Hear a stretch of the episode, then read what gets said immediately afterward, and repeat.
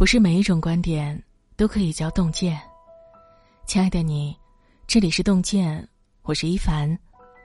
今天要和你分享的是，人到中年追求内啡肽的最佳方式，一起来听。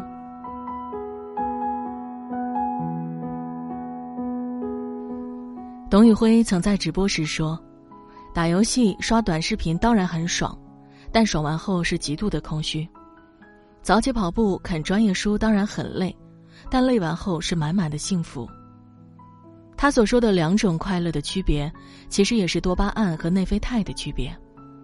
每当我们沉迷低级快乐，大脑皮层就会分泌多巴胺，让我们一边负罪感累累，一边欲罢不能。而当我们克服本能的欲望，收获身心的成长，脑下垂体就会产生内啡肽，带给我们持久踏实的满足感。一个人的快乐是源于多巴胺还是内啡肽，决定他中年后的生活质量。而如何追求内啡肽，答案藏在你每天、每月甚至每年的生活里。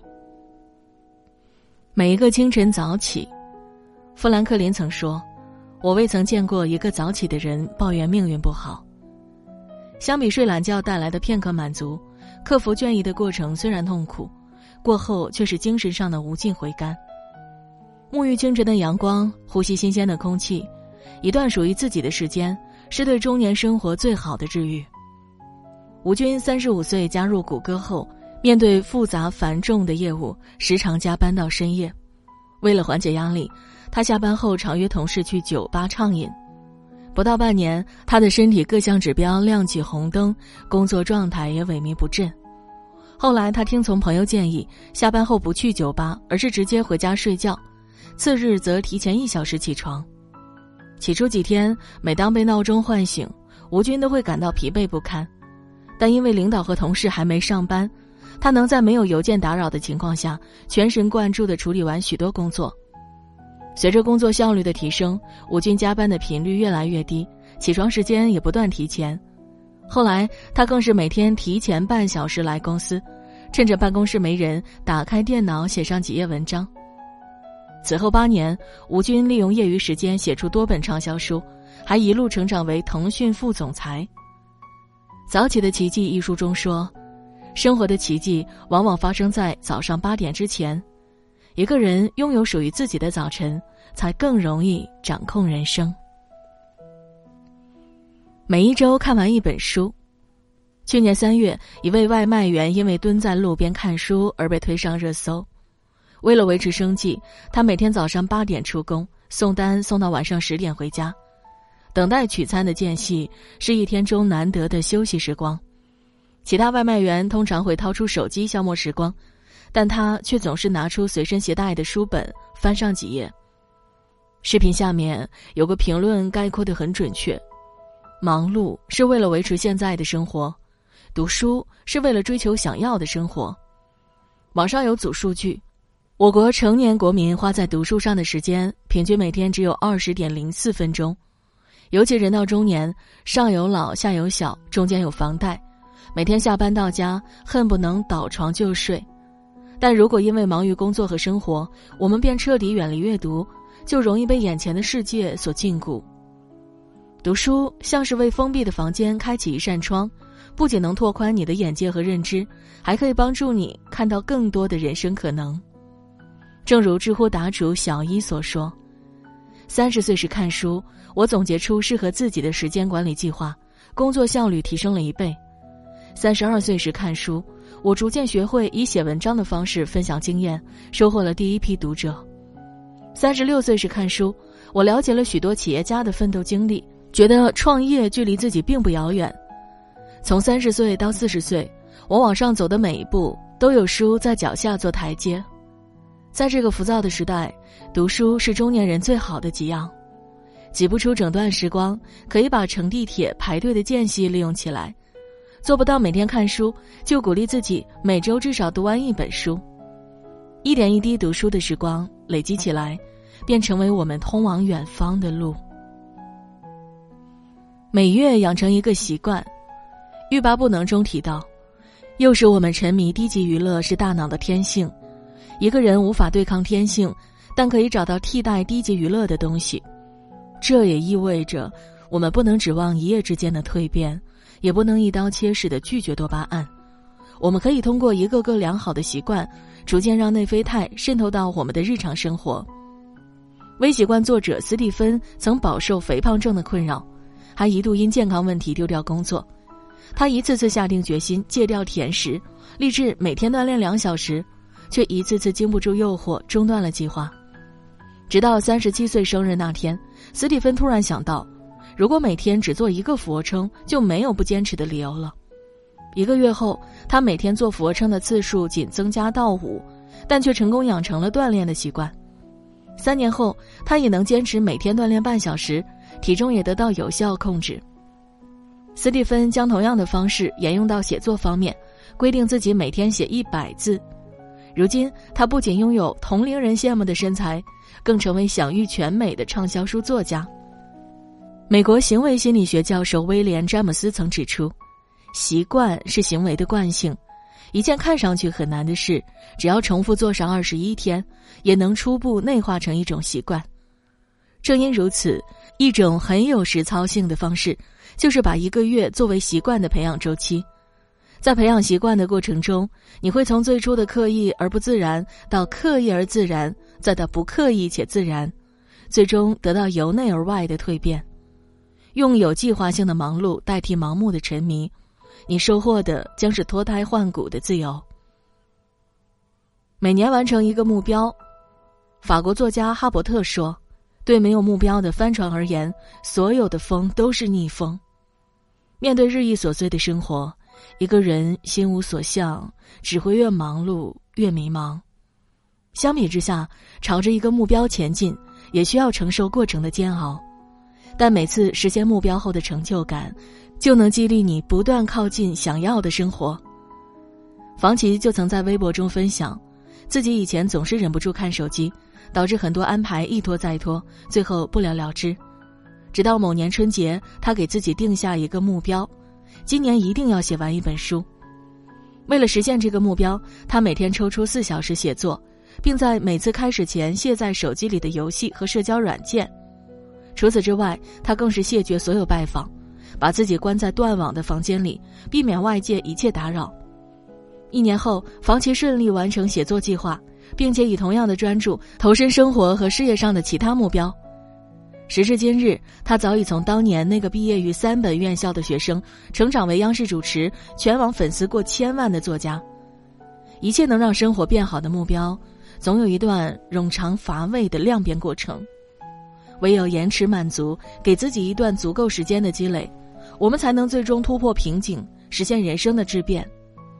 正如刘润所说：“当你的努力以天为单位，你会以为成功靠的是运气；以年为单位，你才能看到成功背后的竞争趋势和机会。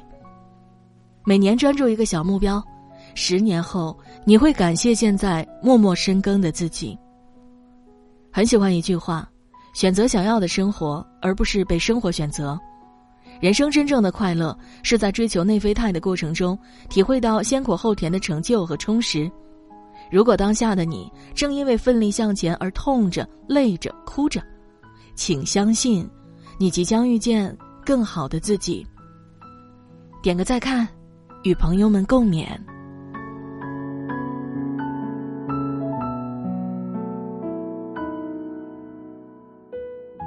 今天给您分享的文章就到这里了。感谢大家的守候，如果你喜欢洞见的文章，请在文末点个再看喽。我们相约明天，让洞见的声音伴随着您的每一个夜晚。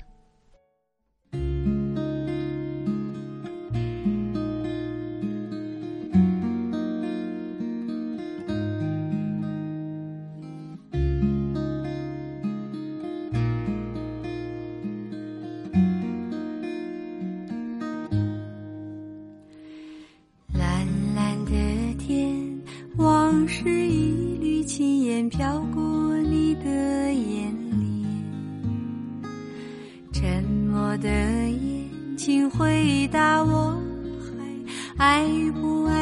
的从前？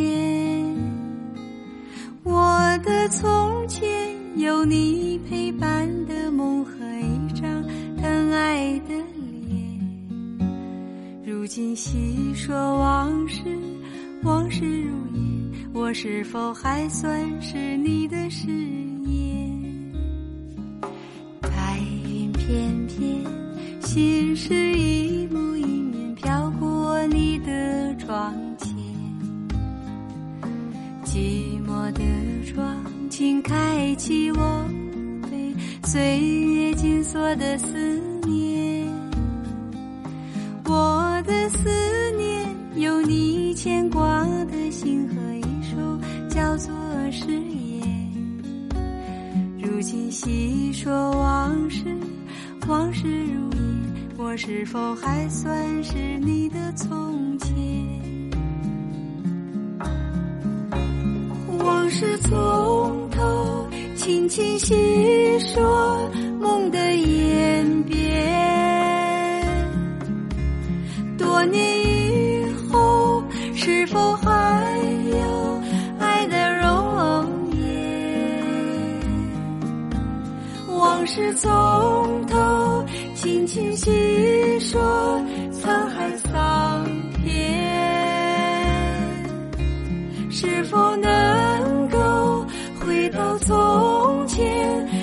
走一遍？蓝蓝的天，往事一缕轻烟飘过你的眼帘。沉默的夜，请回答我，还爱不爱我的从前？我的从前有你陪伴的梦和今细说往事，往事如烟，我是否还算是你的誓